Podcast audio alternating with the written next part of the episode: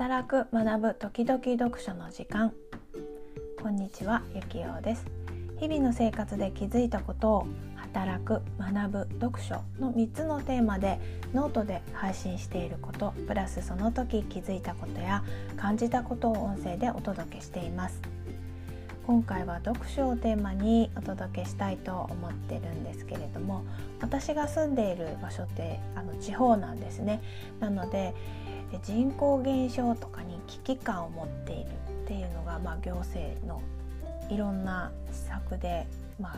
聞こえてくるんですけれども最近もですね私が住んでいる隣の市なんですけれども旅館にあの旅館内の一部を企業に貸し出すっていう新しい取り組みが始まりました。まあ、これは企業誘致プラス雇用創出というのが行政の狙いで企業としてはサテライトオフィスあとはワーケーションとしての活用を考えているようです。まあ、他にもですねいろんな企業誘致とかいろいろ目にすることが多くて、まあ、雇用を生み出すことあとは地域の人口が増えるためにといういろんな対応をされています。でそういったのを見ているとですね個人的にずっと気になっていることがあるんですそれは今住んでいる人が働ける企業なのかということです、まあ、いろんな企業が入ってくるんですけれども、まあ、結構地域によって誘致する企業にいろんな企業があるんでですねどうなのかなっていうのが個人的に気になっています。でまあ地方になればなるほどですけれどももう皆さんがご存知の通り高齢化が進んでますよね。なので、まあ、育児による離職よりも介護による離職の方が増えるんだろうということを特に私が住んでいる地域では言われています。まあ、こういった未来がもう想定される地域でその企業の誘致でいいのかなって思っていてその家庭の状況にかかわらず働くことができる企業っていうのがこれから本当は必要なんじゃないかなとずっと気になっています。まあ、これをもっとシンプルに考えるとですねそもそも家庭の状況でかかわらず働ける仕事って何だろうっていうことになると思うんですね。でまあこの私が今気になっていることのヒントを得たくて本を読んだんですが今回読んだ本は「エクストリームエコノミー大変革の時代に生きる経済死ぬ経済」という本です。え著者はですねリチャード・デイビスさんという方なんですけれども、えー、この本ですね結構分厚くて、えー、本の表紙を見ると結構な迫力があるんですよね。でまあマッキンゼーとかですねベストビジネス賞に選ばれているという本になります。でこのエクストリームっていうのは極限という意味です。この本ではその世界の9つの地域において再生失敗未来という3つのタイプのですね極限のいずれかが人の暮らしに与えている影響について書かれています。世界中のいろんな国地域が書かれてるんですけど私が気になったのは秋田の話です明るくて前を向いている前を向いて生きている高齢者の方の話もあるんですけれども、まあ、反面ですねこの明るいとは反対で、えー、孤独や孤立と向き合いながらどうやって生き延びるのかっていうこの向き合っている話が私にとってはとても印象的でした。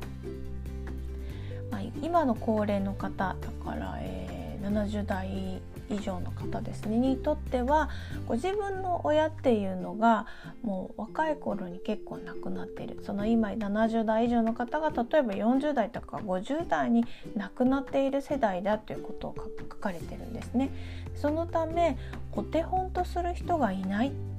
言われているんです。お手本とする人がいないということはどういうことかというと知らない土地で地図を持たずにひたすら行きたい場所を探している状態だと思うんですね。なのでそれはワクワクするという気持ちよりも不安な気持ちあとは孤独な気持ちと向き合うことになります。私自身ですねお手本とする人がいないというその気持ちの状態を経験することがありまして、まあ、その気持ちがどれだけ怖くて辛いものかというのを本を読んで、まあ、想像したところです。このそのお手本とする人がいない状態だと結局ですね何をしないといけないのかっていうと自分としっかり向き合う必要が出てくるんですよね。そして、ま、ないなら作るしかないっていう自分たちで作るしかないって割り切ることができれば未来を描けるようになるんですけれどもそのためにはやっぱり時間と支え合える仲間が必要だなと実感しています。でこの支え合える仲間の大切さを感じたのがですねこの本で紹介されている高齢者の方のサッカーチームの話です。メンバーは70歳以上で、まあ、年を取るということはプレーにも影響してくるんだということ。あとはその中で勝つためにどんなプレーをすればいいのかっていうのが書かれていて年を重ねることがどういうことなのかを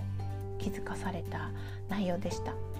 でその中でですねサッカーチームの話の中でするべきルーチンを与えてくれる活動は何であれ素晴らしいという言葉があるんですね。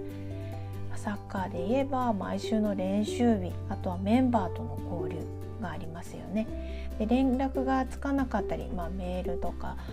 あの電話してもつながらなければ会いに行くで、まあ、そうやって支え合えるからこそ生き延びていけるんだよっていう話でした。まあ、長生きすることはそのいいことばかりではなくてその他にも経済への影響も大きいっていうのが書かれてるんですねだからこそこれから私はどうすればいいんだろうっていうのを短い時間でしたが真剣に向き合う時間になりました、まあ、今回このエクストリームエコノミーを読んでこの本を読むきっかけになったそもそもですね地方にどんな人があどんな仕事があれば働きやすいのかなっていうのを改めて考えてみたんですが、まあ、いろんな企業誘致必要なんですけれども高齢になってからもあとは病気障害あと家族の介護ですねがあっても働けるという仕事をちゃんと視野に入れる必要があるんじゃないかなと感じました。さっきのサッカーチームの方の話のようにですねこのするべきルーチンを与えてくれる活動は何であれ素晴らしいっ